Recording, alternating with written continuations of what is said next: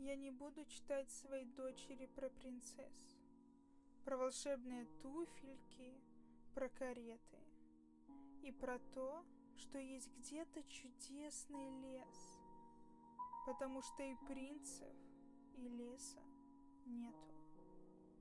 Про злодеев, чьи полегли мечи, про высокие башни и чудо-двери.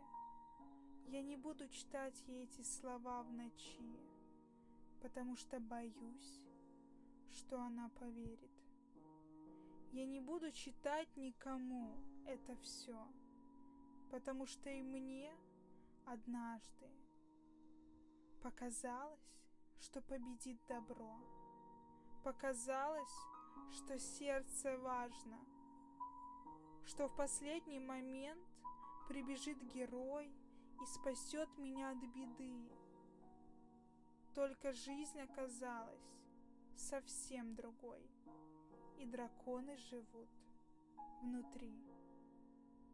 Я не буду, но сколько не разговаривай, так боюсь, что зайду перед сном, а она на книжку светит фонариком и читает сама о том, и с глазами горящими под ресницами тихим шепотом спросит меня, «Мам, а правда, что существуют принцы?» И я, конечно, отвечу, «Да».